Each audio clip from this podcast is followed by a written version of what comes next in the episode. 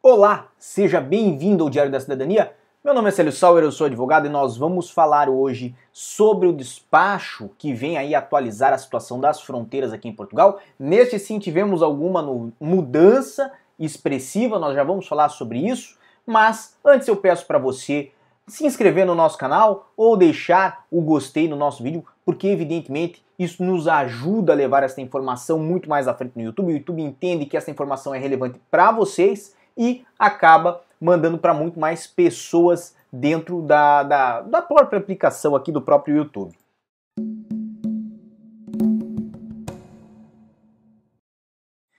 E agora sim, estamos de volta já para levar para o nosso material de exposição, que é o despacho número 12.727-B de 2020, um despacho que saiu hoje, dia 31 de dezembro de 2020, e vem a tratar justamente da situação da entrada aqui em Portugal de estrangeiros por via aérea. Então, na tela de vocês está o despacho, fala da prorrogação das medidas aplicáveis ao tráfego aéreo com destino e a partir de Portugal. Nessa situação, temos é, já o conhecimento desses despachos, porque nós trouxemos várias vezes ao nosso canal. Na descrição do vídeo está o link para que vocês possam acessar o despacho. Então, vocês podem verificar mais sobre esse despacho no link aqui embaixo na descrição, mas basicamente o que ele vem a trazer. No seu ponto 1, autorizar o tráfego aéreo com destino e a partir de Portugal de todos os voos de e para os países que integram a União Europeia e os países associados ao espaço Schengen, Liechtenstein, Noruega, Islândia e Suíça. Aqui nós tivemos uma mudança. Se vocês observarem bem, Neste é, número 1 um do despacho, tivemos a exclusão o quê? do Reino Unido. O Reino Unido, que estava antes permitida a entrada dos seus cidadãos aqui em Portugal, agora já não tem esta é, prerrogativa, já não tem esta é, possibilidade. Então, esse despacho, pelo menos enquanto ele estiver em vigor, não está prevendo aí a possibilidade é, de cidadãos do Reino Unido ingressarem em Portugal. Temos, evidentemente, aí autorização para voos né, de e para países de, e regiões administrativas especiais. Aonde que estão essas regiões administrativas especiais? Está aqui, certo? No anexo do despacho, no final do despacho, temos aí uma observação para os países a que se refere o número 2. Tem entre eles Austrália, China, Coreia do Sul, Japão, Nova Zelândia, Ruanda, Singapura, Tailândia, Uruguai. É, e as regiões administrativas especiais Hong Kong e Macau.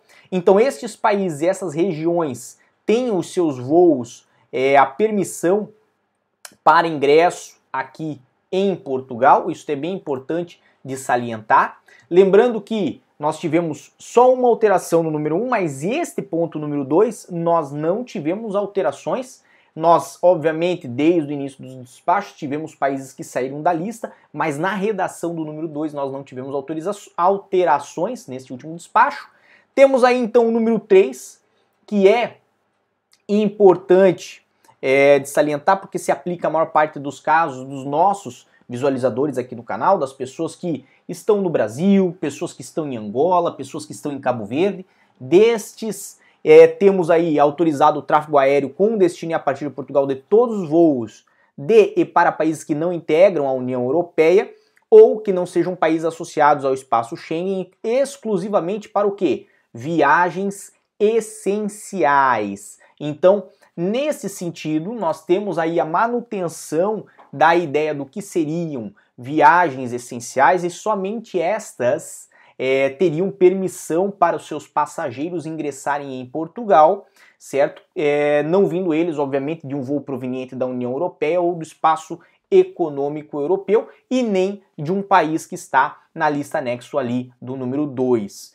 Temos então é, o que seriam viagens especiais, essenciais, aliás, viagens especiais nesta data do ano, talvez todas sejam, mas essenciais nem todas são. Então, viagens essenciais, certo? São aquelas para cidadãos nacionais da União Europeia, nacionais de estados associados ao espaço Schengen e membros das suas respectivas famílias entrarem em Portugal. Então, nós já falamos aqui no canal sobre é, o benefício que estes é, cidadãos e seus familiares têm para ingressar aqui em Portugal. Não somente eles têm esse benefício, também aqueles que são cidadãos residentes aqui em Portugal ou em um dos estados membros da União Europeia, certo? Está aqui no na linha A, mas no final da linha A temos aí nacionais de países terceiros com residência legal no estado membro da União Europeia. Então, é um benefício que existe. Temos também daí a linha B, que é a mais aplicável a, pelo menos a maior parte dos casos, aos casos em que muitas pessoas pretendem vir aí a Portugal. Que seriam o quê? Nacionais de países terceiros em viagens por motivos profissionais, de estudo, reunião familiar, razões de saúde ou razões humanitárias. Então, temos aí a previsão de pelo menos é, cinco, creio eu, um, dois, três, quatro, cinco, cinco situações né, aonde é possível classificar a viagem um indivíduo, de um passageiro, como uma razão essencial, uma viagem essencial para que possa, ao abrigo mesmo desse despacho, entrar em Portugal. Lembrando para vocês, repetindo para vocês, isso é muito importante, aqui embaixo na descrição está o link do despacho, tá bem? Voltando ainda ao despacho, temos algo novo, muito importante, algo que vieram e me questionaram durante essa semana é, no Instagram, certo? Lembrem aqui em cima nós temos o arroba Sauer, meu Instagram. Ali, volta e meia, colocamos a reprise de alguns vídeos, mas ao vivo mesmo, só aqui no YouTube. E ali no meu Instagram, no arroba Sauer, muitas pessoas mandaram via direct a seguinte questão. Quando viram que é, menores de 12 anos não estavam obrigados a realizar o teste da Covid, o teste é, é, PCR, certo? Para embarcar ao Brasil, porque as regras lá no Brasil mudaram, mudaram a partir, se eu não me engano, de hoje, do dia 31 de dezembro, e está agora a se exigir o teste PCR para quem vá ao Brasil, isto inclui os cidadãos brasileiros. Os cidadãos brasileiros não estão impedidos de retornar ao Brasil, mas devem apresentar o teste PCR também. E lá tinha a explicação de que para menores de 12 anos não seria cobrado o teste do tipo PCR. E perguntaram como é que essa situação fica aqui em Portugal, porque inclusive muitas pessoas que foram tentar fazer o teste PCR em menores, menores de um ano, menores de dois anos, é, tiveram informação por parte das empresas que realizam esses testes de que estas empresas não fazem o teste do menor de tão pouca idade, justamente porque é um teste invasivo, entra na narina e é, é, com cotonete que é introduzido na narina e isto pode causar aí é, é algum tipo de dano, algum tipo de é, é, prejuízo para um menor que está ainda em formação, ainda está né, com um, o corpo muito frágil, vamos botar dessa forma. Então eles não fazem. Como não fazem, as companhias aéreas estavam a exigir. Então nós tínhamos aí este problema, esta defasagem nos despachos que vinham e aí foi introduzida esta questão que eu vou trazer aqui para vocês que é muito importante, que é os passageiros dos voos referidos no número 3, à exceção das crianças que não tenham completado 24 meses de idade. Então, vamos lá. Crianças até 24 meses, não completou 24 meses, pode vir sem o teste do tipo PCR, certo? Então, é, estes, bem como os passageiros em trânsito que não vão abandonar as instalações aeroportuárias aqui em Portugal, não vão entrar no país propriamente dito, vão seguir viagem para outros países, certo? É, não tem necessidade de apresentar o teste do tipo PCR.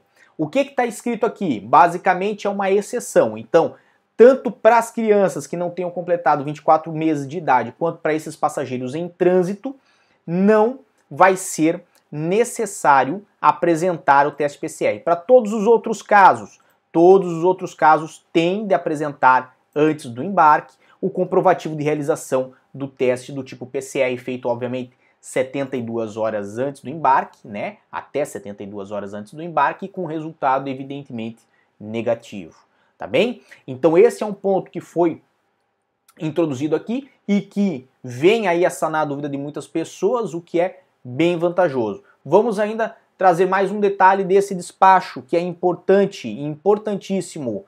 O presente despacho produz efeitos a partir da meia-noite do dia 1 de janeiro de 2021, ou seja, quem vai desembarcar em Portugal amanhã já está sobre o efeito desse novo despacho, certo? E vai ter validade até dia 15 de janeiro, até as 23h59 do dia 15 de janeiro de 2021, certo? Isto é o que nós temos nesse despacho, com algumas pontuações novas, outras pontuações não tão novas assim. Agradeço a todo mundo que está aqui comigo, principalmente Tiago Lacerda, Christian Ribeiro, Anderson Pereira, Gleice Cristina, Anderson Comar, Moacir Bose, Eliane Leandro, Pedro Matias, Cristiane Alves. Temos aqui pessoas a nos pedir para falar sobre a prorrogação da CNH brasileira por mais um ano. Vamos trazer esse material aqui para o nosso canal, mas não nesse vídeo. Esse é um, um assunto para um outro vídeo. Lembrando para vocês, eu peço o like no nosso vídeo porque ajuda a mandar para muito mais pessoas. Se vocês puderem compartilhar esse material aqui também, eu agradeço demais. Lembrando que hoje é dia 31 de dezembro, nós estamos aqui e eu desejo para vocês, como sempre, muita força e boa sorte. Hoje, mais do que nunca, uma noite abençoada. Torço para que vocês passem com as pessoas que vocês amam, evitem aglomerações, como já é evidente, e que 2021 seja um ano muito próspero, com muita alegria, com muita saúde, com muitas possibilidades para todos vocês. É o que eu desejo para minha família, é o que eu desejo para vocês também. Então, é isso. É o que nós temos por hoje. E, bem, até ano que vem. Tchau! O que você acaba de assistir tem caráter educativo e informativo. Compõe-se de uma avaliação genérica e simplificada. Agora, se você quer saber de fato como as coisas são, você vai ter que ler.